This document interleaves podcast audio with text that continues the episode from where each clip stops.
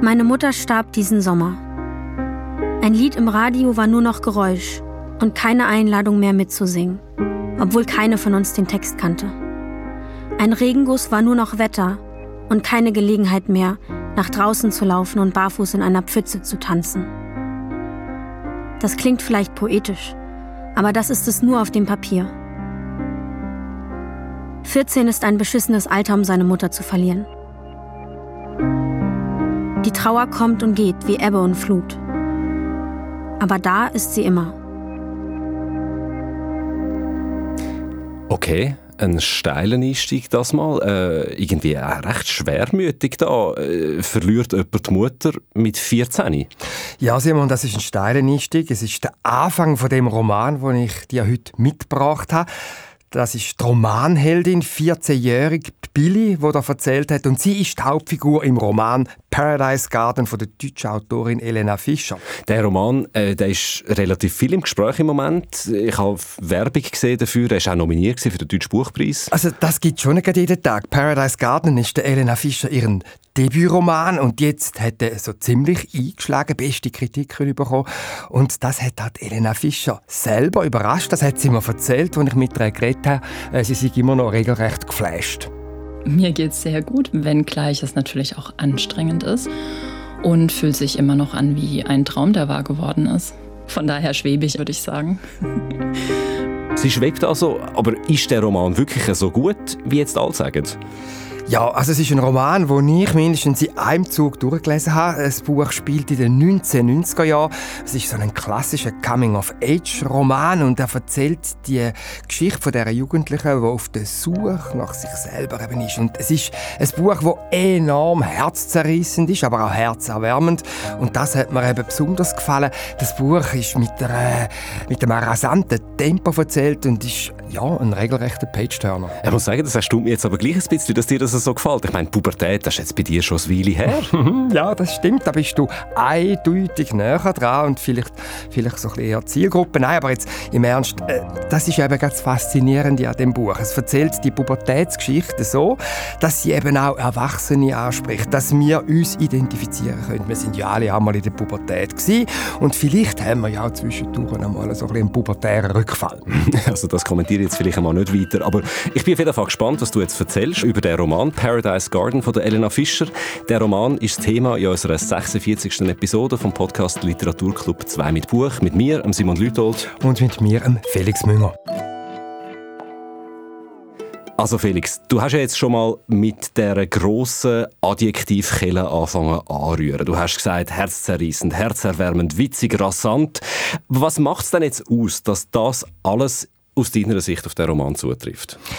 Ja, es ist sicher mal die Figur Billy, wo mir äh, sofort das Herz gewachsen ist. Sie lebt mit ihrer Mutter in einer kleinen Wohnung, in einer Hochhaussiedlung, in einer Stadt in Deutschland. Die ist äh, nicht näher benannt. Also das könnte auch sein, dass es irgendwo in der Schweiz ist. Das hilft ja vielleicht auch noch beim Identifizieren, wenn ich mir das jetzt so überlege. Ja, das, bei uns irgendwo das könnte sein. Das könnte durchaus sein. Äh, wichtig ist auch im Roman, dass der große Abwesende in dem Roman äh, der Vater ist von der Billy.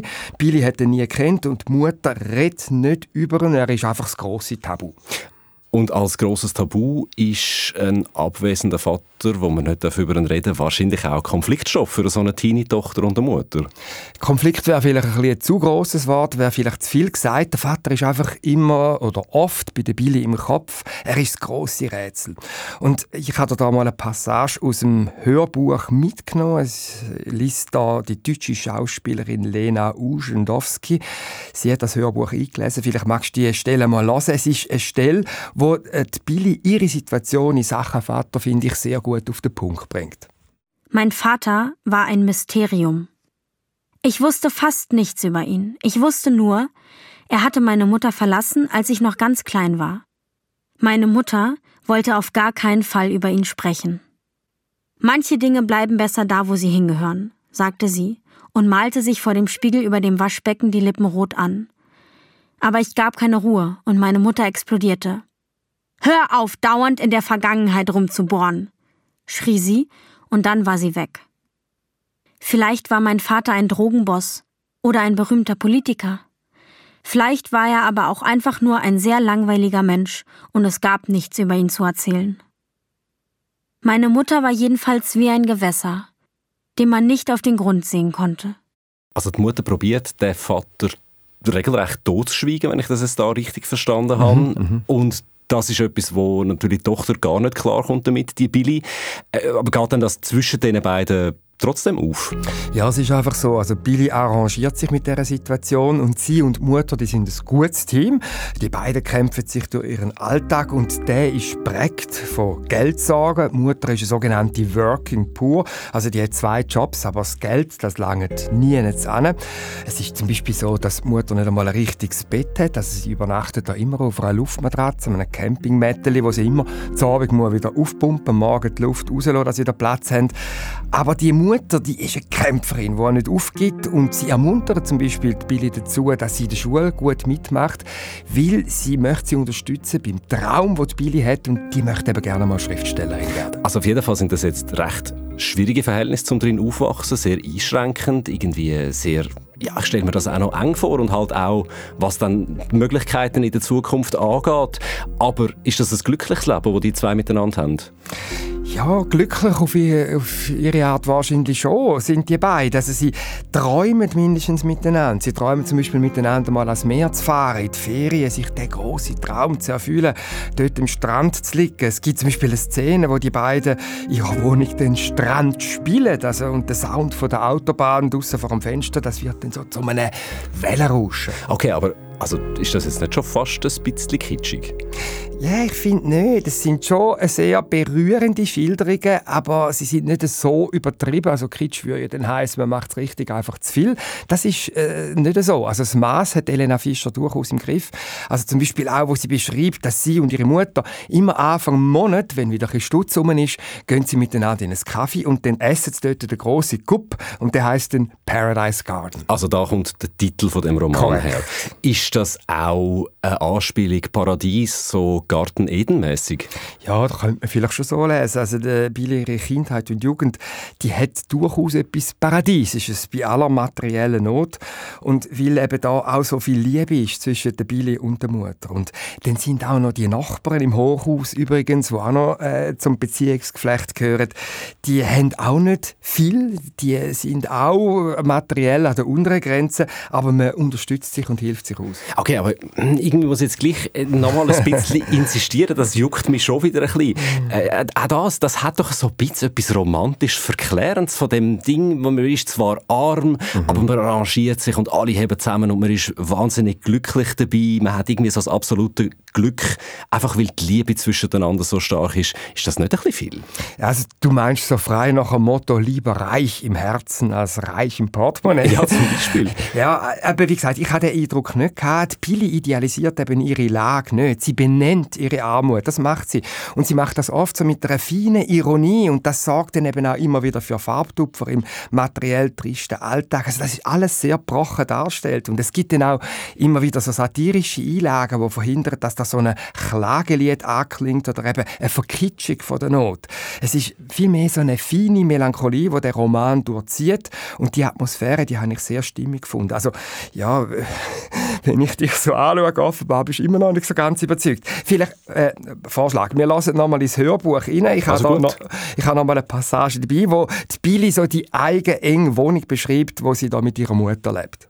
Meine Mutter hatte sich große Mühe gegeben. Sie wollte, dass der Ort, an dem wir lebten, schön war. Sie wollte nicht, dass jemand, der uns besuchen kam, sofort sah, dass wir am Monatsende Nudeln mit Ketchup aßen. In jedem Raum hing die Mühe meiner Mutter so offensichtlich in der Luft wie der Shisha-Geruch in unserem Hausflur. Ihre Mühe hatte sich in all unseren Möbeln abgesetzt. Nichts davon war neu, alles war vom Flohmarkt oder vom Straßenrand. Überall blätterte der Lack ab. Überall waren Schrammen oder Sprünge. Nichts passte richtig zusammen. Holz stand neben Plastik, Plastik stand neben Metall, Metall stand neben Glas. Die Mühe meiner Mutter spiegelte sich im abgewetzten Samtbezug unseres Sofas, in den Hockern, die sie aus Paletten selbst gebaut hatte, in den Bildern an den Wänden. Die Bilder, die wir im Wohnzimmer und im Flur aufgehängt hatten, waren aus alten Kalendern ausgeschnitten. Am Jahresende warfen die Mitarbeiter der Firma, in der meine Mutter putzte, ihre Kalender weg. Meine Mutter nahm den schönsten mit nach Hause. Dann schnitten wir die Motive aus und klebten sie mit Tesafilm an die Wand. Orte sind wie Menschen, sagte meine Mutter einmal.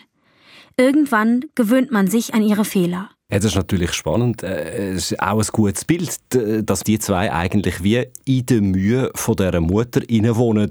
Und das Zitat jetzt am Schluss, das hat natürlich schon auch so etwas, etwas Kalenderblattmäßiges. Oder Orte sind wie Menschen, irgendwann gewöhnt man sich an ihre Fehler. Ja, und das ist eben typisch für die Mutter. Und das gehört auch dazu, zu dem, was ich vorher gesagt habe, dass so der Erzählfluss eben immer wieder auch ironisch gesprochen wird. Also die Mutter, die hat keine höhere Bildung, aber sie hat so für alle Lebenslagen so treffige Kalendersprüche, sagst du, so Sprüche drauf. Und das trägt eben auch zum Humor und zur Flüssigkeit von dem Roman bei. Mm, also jetzt, was ich bis jetzt gehört habe, die Beispiele, wo du da mitgebracht hast, die Sprache, die ist tatsächlich sehr eingängig. Ich verstehe jetzt, glaube ich, auch, was du meinst, ähm, dass sich das gut liest. Aber auf die andere Seite ist es ja vielleicht auch ein Risiko, jetzt so zu schreiben, also aus der Sicht von einer Teenagerin, wenn man selber keine mehr ist. Also Elena Fischer, ich habe mich ein bisschen schlau gemacht über sie. Sie hat vergleichende Literaturwissenschaft studiert, Filmwissenschaft. Sie lebt in Mainz, sie ist 36, also wirklich keine Teenagerin mehr. Aber sich jetzt so in eine 14-Jährige hineinzuversetzen und probieren schreiben, so wie die denkt oder wie sie redet, das könnte auch recht schief gehen. Ja, das ist sicher riskant, aber ich finde, Elena Fischer hat da allfällige Klippen gut umschifft. Es ist nicht so, dass sie versucht, wie einen heutigen 14- oder 15-Jährigen zu schreiben, sondern sie entwickelt eine eigene Jugendsprache, wo eben über die Zeit aus verheben könnte. Also, das ist eine anspruchsvolle literarische Perspektive, die sie gewählt hat und ich finde, sie macht es gut. Und wie hat sie das gemacht? Also, hat sie mit Jugendlichen zusammengeschafft oder hat sie einfach einfach ihre eigene literarische Sprache entwickelt? Ja, das Zweite, also sie hat offenbar nicht Teenies da äh, zu Rate zu sagen. Sie sagt, sie hätte sich beim Schreiben zu einem guten Teil einfach auf ihre Intuition verloren. Äh, sie hat überhaupt äh, sehr wenig geplant, sondern sie hätte sich einfach treiben lassen von dieser Figur Billy und wollte herausfinden, was jetzt die macht, wie sie sich verhaltet. Und es sei sogar so gewesen, dass am Anfang vom Schreiben ihr nicht einmal klar war, dass denn das ein Roman über Pubertät wird. Ich habe mich nicht hingesetzt mit dem Ziel, einen Coming-of-Age-Roman zu schreiben. Mich hat einfach die Figur interessiert und mich interessieren seit jeher auch psychologische Zusammenhänge und das ist auch das, wie ich mich nähere einem Text überhaupt. Und dass sie dann eben dieses Alter hatte, warum ganz genau das dann so passiert ist, kann ich Ihnen gar nicht sagen. Aber ich habe einfach so lange gemacht, bis ich das Gefühl hatte, jetzt passt es. Und ähm, dann habe ich die erste Beerdigungsszene geschrieben, die ja jetzt auch die erste im Buch ist und auch genauso geblieben ist, wie ich sie 2019 geschrieben habe. Und ich hatte davor aber nur einen anderen Versuch, in dem ich Billy geschrieben habe und gemerkt habe, das ist mir zu flapsig, das kommt nicht hin, da fehlt mir so dieser verträumte Anteil, den sie ja auch hat, dieses poetische. Und ansonsten, als ich das dann mal hatte, ist es gelaufen. Da habe ich mir überhaupt gar keine Gedanken mehr drüber gemacht. Ich habe die erste Seite geschrieben und wusste, okay, jetzt habe ich den Ton, das passt. Ich hatte beim Lesen immer das Gefühl, ich bin da ganz nah dran. Ich kann mich in diese Jugendliche einfühlen. Ich verstehe ihre Gefühlswelt. Wie haben Sie da die Sprache gefunden? Also rein intuitiv, wenn ich Sie richtig verstehe. Ja, rein intuitiv und das ist jetzt, hört sich vielleicht seltsam an, aber ich bin ein, eine große Filmliebhaberin auch und ich habe ja auch Filmwissenschaft studiert und ich habe versucht, vielleicht kann man so sagen, mich über eine bestimmte Ästhetik auch sprachlich zu nähern. Also ähm, ich mag bestimmte Filmästhetiken. Also wenn, wenn man jetzt zum Beispiel an Wim Wenders denkt und an äh, ne, Paris, Texas oder ja, solche Produktionen oder auch The Florida Project, das waren Filme, die mochte ich von der, von der Atmosphäre, die sie erzeugen. Und ich habe versucht, eben ja eine Erzählerin zu haben, die diese Stimmung transportiert. Also einen Text zu haben, der am Ende dieses Ergebnis bringt. Für mich erstmal, wenn ich das selber lese. Und wahrscheinlich war das auch ein Ansatz, mit dem ich vielleicht auch mehr oder weniger unbewusst gearbeitet habe, dass ich mich immer auf die Suche begebe nach dem, was ich schön finde, was ich wahrhaftig finde und dann eben versuche, das in Text zu übersetzen. Also sie ist offensichtlich auf der Suche gewesen, auch nach, nach Stimmungen, um diese Stimmungen zu transportieren. Sie hat, was hat sie gesagt, was sie schön und was sie wahrhaftig findet, das in Text umzusetzen und das in Verbindung zu bringen mit der Figurenpsychologie, die ja auch wichtig ist, was sie am Anfang gesagt hat. Aber jetzt in dem Buch, so wie du bis jetzt darüber geredet hast, geht es ja vor allem um die Mutter und die Tochter bis jetzt. Also um die Zweisamkeit zwischen den beiden, um das Glück, das sie haben, trotz der Umstände. Wenn ich jetzt aber zurückdenke an das allererste Beispiel aus dem Text, das du ja gebracht hast, das muss brechen, weil die Mutter stirbt ja. Ja, und es kommt eben das Unglück so in Etappen. Es fängt alles damit an, dass die Großmutter, also die Mutter von der Mutter, zu Besuch kommt. Die lebt in Ungarn und die ist krank und die braucht medizinische Hilfe und kommt darum auf Deutschland und zieht dann nachher ein in dieser engen Wohnung. Und die Großmutter, die ist sehr konservativ und die kritisiert dann auch und die Mutter von der Billy, weil die halt so ein einen freiheitlichen, äh, pfiffigen Erziehungsstil hat.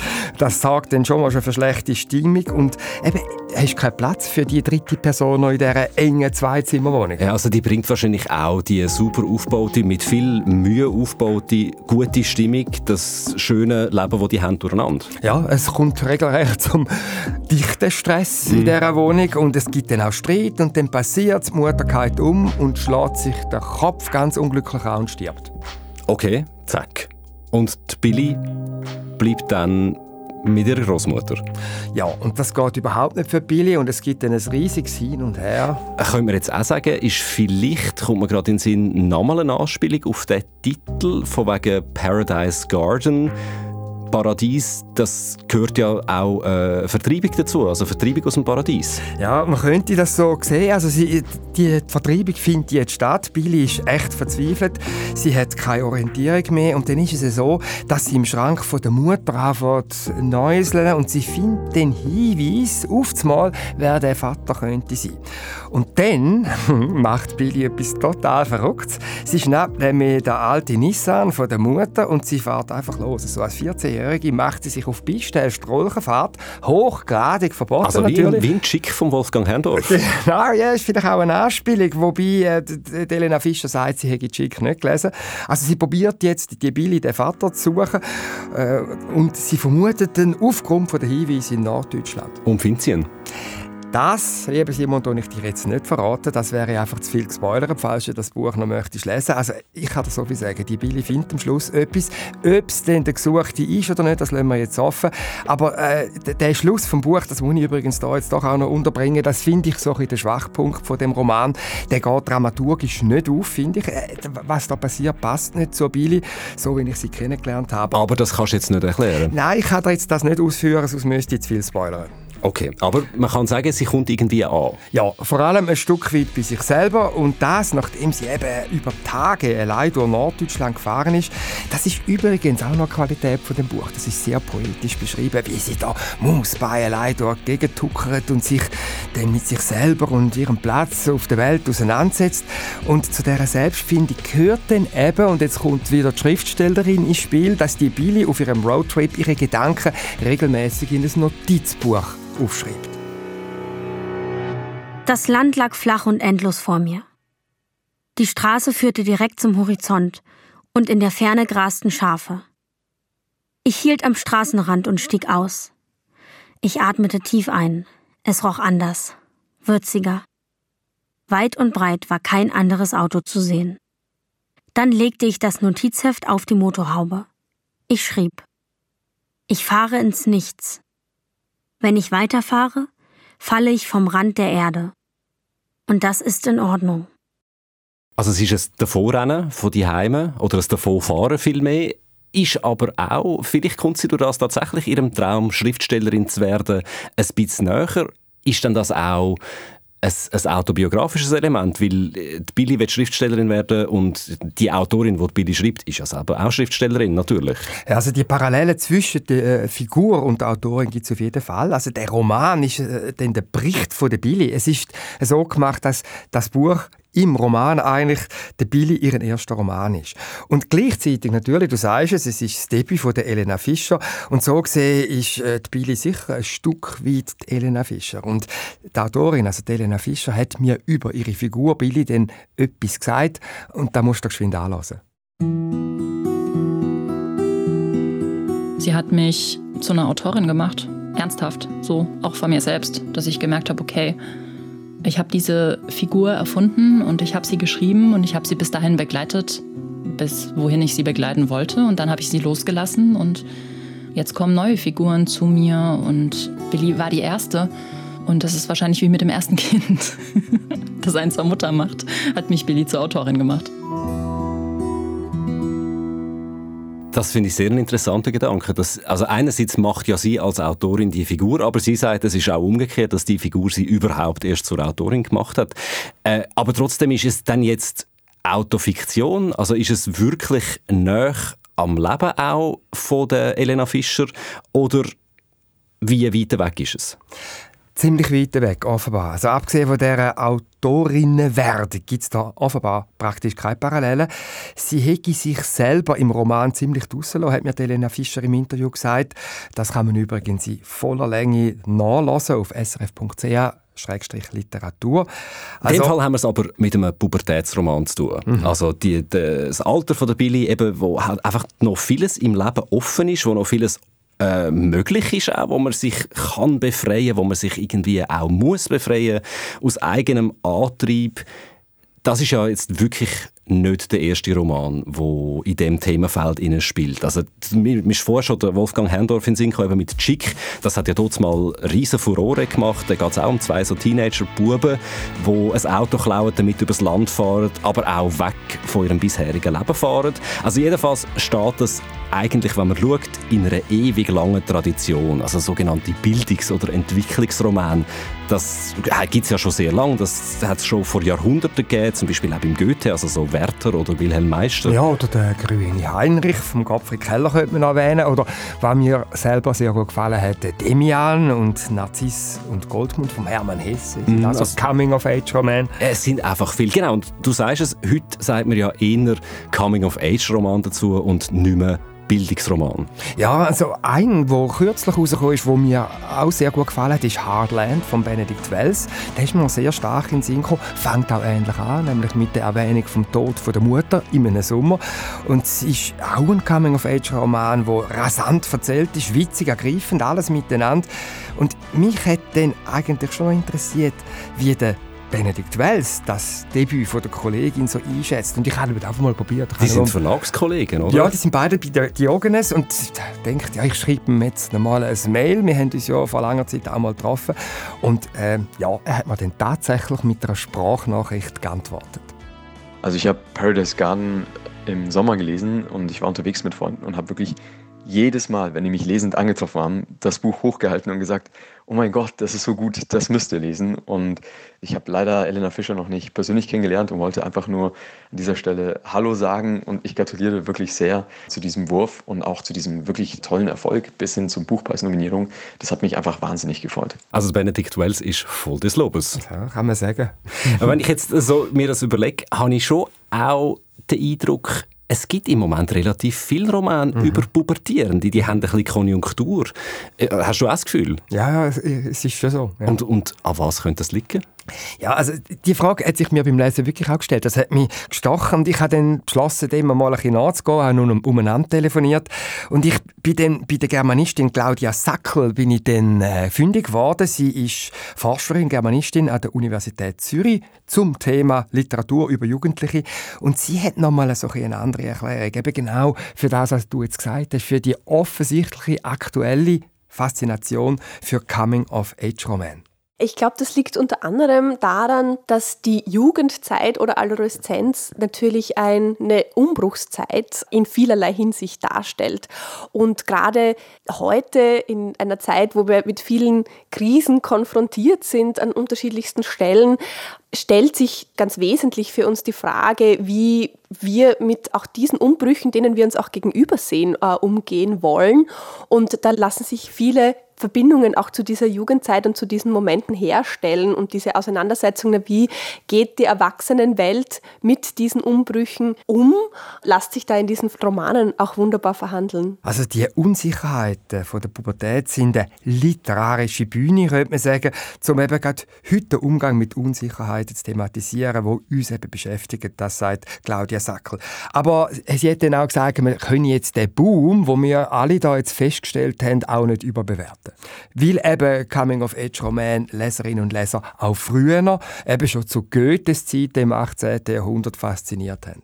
Das Teenageralter ist eine Zeit des Ausprobierens von Identitätsentwürfen, des Ausprobierens von Möglichkeiten, des auch sich selbst Imaginierens. Und diese Frage, wer bin ich, beschäftigt natürlich alle von uns. Nicht nur eben uns als Jugendliche, sondern auch dann noch später ins Erwachsenensein, aber ist halt als Motiv so prominent in diesen Romanen. Und ich glaube, das ist schon auch eines dieser Faszinationselemente. Und dann käme eben noch dazu, dass die Romane über Jugendliche, und die haben ja eben das Leben noch vor sich, eben immer oder fast immer auch Hoffnung machen, dass denn das schon irgendwie gut rauskommt. Also, so dass, sagen wir mal, potenziell Positive, wo das Genre auszeichnet, das macht eben die Romane auch attraktiv, das liest man gern. Das gehen halt die verschiedenen Texte unterschiedlich an. Also Manche bieten viele Hoffnungsschimmer oder auch Lösungsansätze, andere kritisieren dann stärker problematische Strukturen in unserer derzeitigen Gesellschaft und sind auch in diesem Sinne dann auch hm, vielleicht eher aufrüttelnd, als dass sie konkrete Lösungsvorschläge anbieten, was ja natürlich auch immer schwierig ist. Das sagt Claudia Sackel von der Uni Zürich und das ganze Gespräch mit ihr gibt es zum Nachlesen auf srf.ch-literatur, wie übrigens auch das ganze Interview, das ich mit der Elena Fischer geführt habe. Also ich nehme jetzt daraus mit, es gibt sicher verschiedene Gründe, warum so Pubertätsliteratur im Moment so aktuell ist für uns. Einer davon ist sicher, dass die Frage einfach nie langweilig oder alt wird, wer bin ich? Das begleitet einem das Leben lang, aber in der Pubertät ist sie vielleicht besonders wichtig. Und schon auch spannend, dass es den Unterschied gibt, dass die eine die Sparte von diesen Büchern, wo mehr Zuversicht weckt, wo einem vielleicht Hoffnung macht für die Zukunft und dann aber auch andere, wo halt eher auch das kritisch anschauen. Wie ist es bei der, bei der Elena Fischer? Bei ihr habe ich jetzt das Gefühl, das endet ja schon positiv. Ja, also es ist ein Buch, das man mit einem guten Gefühl aus der Hand leitet. Also kann man sagen, viel gute Literatur. Ja, das wäre mir zu negativ, weil es wird äh, das Negative, der Bruch wird da benannt und die Problematik wird zeigen. Es ist nicht äh, einfach ein, ein, paradiesischer Zustand, wo jetzt da mit rosaroter Farbe die Wand gemalt wird. Es ist eine Figur, die Billy, wo in mir durch ihre Brochenheit auch, nehme ich an, an dem Lied noch lange nachgehalten hat. Paradise Garden ist der Titel vom Roman von der Elena Fischer. Um diesen Roman ist es gegangen in der 46. Episode von unserem Podcast Literaturclub 2 mit Buch. Mit mir, Simon Lütold. Und mit mir, Felix Münger. Sounddesign Serge Krebs, Produktion Barbara Peter. Und alle Angaben zu deren Episode und auch zu den Büchern, die wir darüber geredet haben, findet man auf srf.ch-literatur. Weiterhin sind wir glücklich über jedes nette und auch kritische Feedback von euch. Schreibt uns auf literatur.srf.ch. Und in der nächsten Episode sind dann wieder unsere beiden Kolleginnen, Katja Schönherr und Franziska Hirsbrunner dran. Und dann geht es um ein Thema, das wir vermutlich auch alle kennen. Es geht dann aber nicht um Pubertät, aber um die Frage, wie wir unser Leben meistern können inmitten von Anforderungen und Vorgaben, die in unserem Alltag auf uns einprasseln. Also, wie kann man zwischen die Wäschmaschine Waschmaschine ausräumen, Ärger im Büro und Kindererziehung eigentlich noch seine Träume verwirklichen. Kleine Probleme heißt der witzig satirische Roman und geschrieben hätten die deutsche Autorin Nele Polacek. In der nächsten Episode von Literaturclub 2 mit Buch und ich sage Tschüss miteinander.